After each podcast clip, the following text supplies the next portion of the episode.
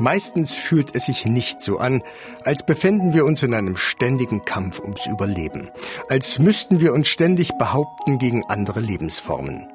Wenn wir uns im Supermarkt die Erdbeermarmelade in den Wagen legen, ins Kino gehen oder in der Bar einen Gin Tonic trinken. Ist doch alles easy, oder? Das ist alles mehr Schein als Sein. Denn im Hintergrund arbeitet unsere Firewall, unser Virenscanner oder Keimvernichter ohne Pause.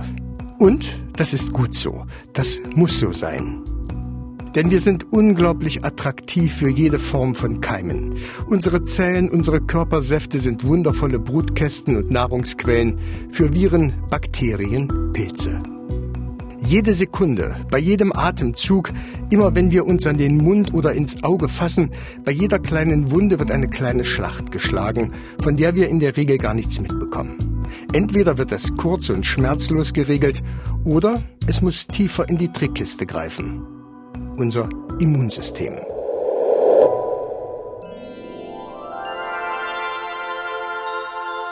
Vor etwa zehn Wochen hat ein menschliches Spermium eine menschliche Eizelle befruchtet. Der Ablauf der Natur sieht vor, jetzt ist es Zeit, das Immunsystem zu bauen.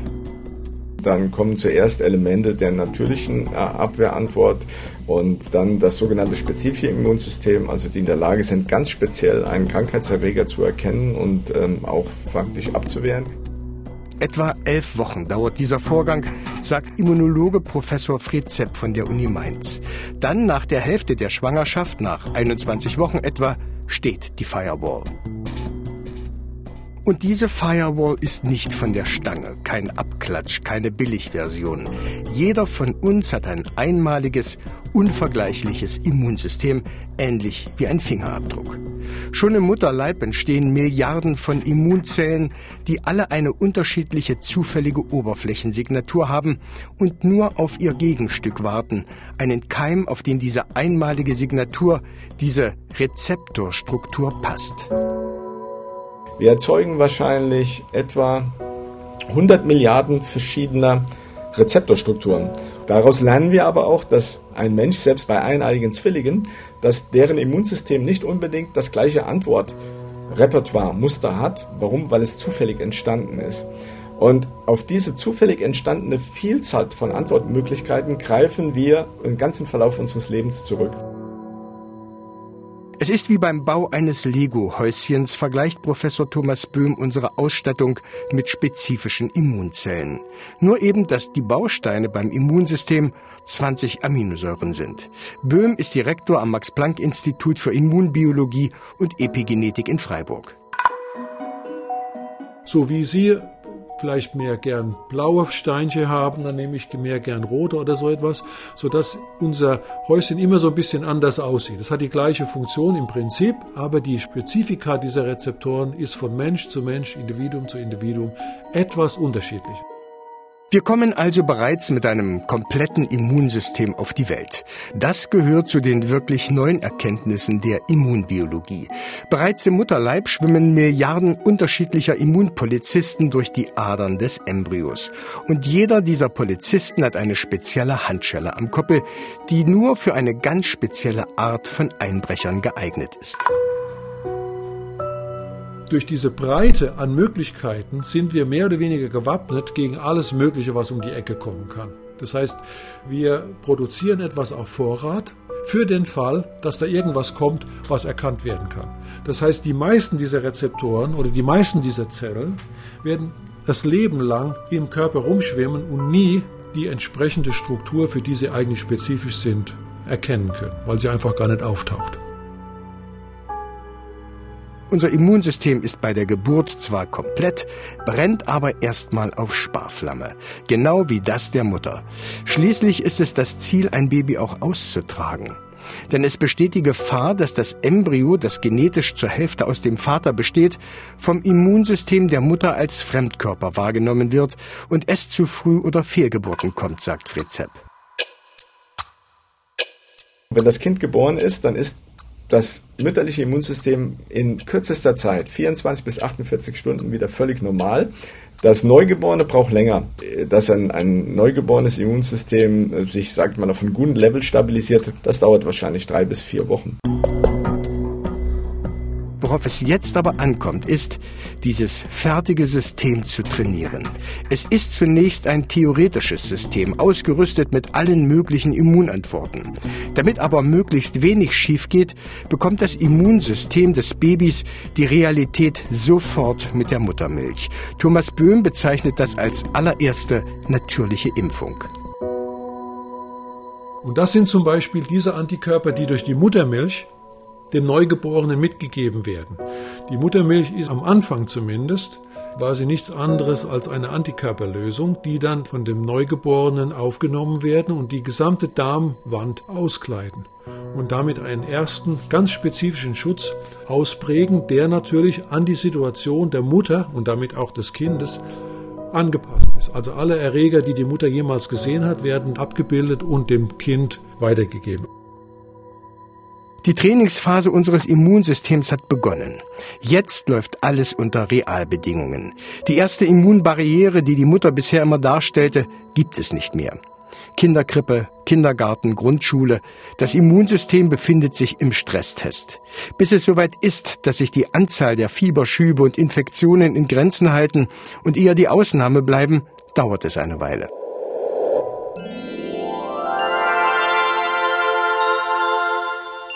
Es ist ein Tag im Herbst, Erkältungszeit. Ein Virus dockt an unserer Nasenschleimhaut an. Das geht nur, wenn es entsprechende Rezeptoren hat, die genau auf eine unserer menschlichen Schleimhautzellen passen. Dadurch verschmilzt seine äußere Hülle mit unserer Zellwand. Das Virus ist drin und beginnt die Zelle für die eigene Vermehrung zu nutzen. Die Zelle merkt zwar, irgendetwas stimmt hier nicht, kann aber nicht wirklich was dagegen machen. Außer Alarm zu schlagen. Sein Hilferuf ist ein Botenmolekül, sagt Immunologe Böhm. Die Namen hat man vielleicht schon mal gehört. Interferon. Was zunächst mal die Nachbarzellen informiert, dass eine Zelle befallen ist und diese Information sorgt dafür, dass die Zellen in Anführungsstrichen so etwas vorbereitet sind, dass dann die Vermehrung dieses Virus etwas langsamer erfolgt. Das ist so ein bisschen so wie Sandsäcke, wenn der Rhein über die Ufer steigt und irgendwann tritt das Wasser doch über die Ufer. Das heißt, man kann das ein bisschen verzögern damit, aber normalerweise ist damit die Infektion nicht komplett zu stoppen. Das Virus hat damit den ersten Teil des Immunsystems, den unspezifischen Teil, überrannt. Unspezifisch deshalb, weil diese Reaktion, diese Warnung, dieser Hilferuf unabhängig davon erfolgt, welches Virus uns befällt. Auch die sogenannten Fresszellen können es nicht mehr in Schach halten. Aber dieser Hilferuf ist der Beginn der spezifischen Immunantwort. Jetzt beginnt ein wilder Tanz. Es ist ein Kampf gegen die Uhr dann sind die Zellen alle irgendwie, sagen wir mal salopp, aufgeregt, beschleunigen dann ihre Wanderungen, kommen dann in die Gegend, wo tatsächlich etwas ist und dann kann plötzlich diese Zelle erkannt werden, die das Virus in sich trägt und zur Vermehrung gebracht hat. Die Milliarden Zellen mit ihren speziellen Oberflächenstrukturen Sie wissen, das sind die Antikörper, die schon in der Schwangerschaft entstanden sind. Die suchen also nach dem Ort der Infektion, holen ihren speziellen Steckbrief aus der Tasche und hoffen, dass sie den Typen finden, für den sie zuständig sind. Aber die Wahrscheinlichkeit, dass der eine oder die wenigen Antikörper, die gerade gebraucht werden, genau an der richtigen Stelle sind, die ist relativ gering. Das heißt also, wenn jetzt mein SARS-CoV-2 in der Nase infiziert und die Zelle, die dieses Virus erkennen kann oder Virusbestandteile erkennen kann, zufällig gerade an der linken Kniescheibe vorbeikommt, dann dauert es eine Weile, bis diese Zelle da in der Nase angekommen ist, um diese Immunreaktion in Gang zu setzen. Das ist der Zeitvorsprung des Virus und das macht die Krankheitsphase aus. Sind die infizierten Zellen einmal erkannt oder Viren im Blut identifiziert, packt das Immunsystem das große Besteck aus. T-Zellen, die ständig Zelloberflächen nach fremden Eiweißen abtasten, machen einen Zugriff in die befallenen Zellen möglich, sagt Fritz Zepp. Und dann setzen sie sich außen drauf und bohren kleine Löcher in die Wand dieser virusinfizierten Zelle, so damit die anderen Abwehrsysteme wieder eingreifen können. Wenn der Krankheitsherd erkannt wurde, hat das Virus aber in der Regel in unseren Zellen schon intensiv an seiner Vermehrung gearbeitet. Die infizierten Zellen, in denen ständig weiter neue Viren gebaut werden, sind also nur ein Problem. Tausende, wenn nicht Millionen von Viren schwimmen bereits in unserem Blut und befallen wieder Tausende und Abertausende Zellen. Unser Immunsystem muss sich also ranhalten und hat einen gewaltigen Rückstand aufzuholen. Hat ein Antikörper, also das passende Gegenstück zum Virus, sein Ziel gefunden, dockt er an und neutralisiert damit genau das Stück des Virus, das als Eintrittspforte in die menschliche Zelle dient. Damit war's das. Damit ist das Virus für uns nicht mehr gefährlich.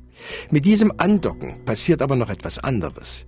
Dieses Andocken ist wie ein Impuls, wie ein Reiz für den Antikörper, sagt Böhm dass dann diese Zelle, die dieses Virusbruchstück spezifisch erkennt, plötzlich zur Teilung angeregt wird. Dann wandeln sie sich um in Antikörperproduktionsfabriken und spucken sozusagen Antikörper in Masse aus, die dann im Blut rumschwimmen und diese viralen Komponenten abdecken können.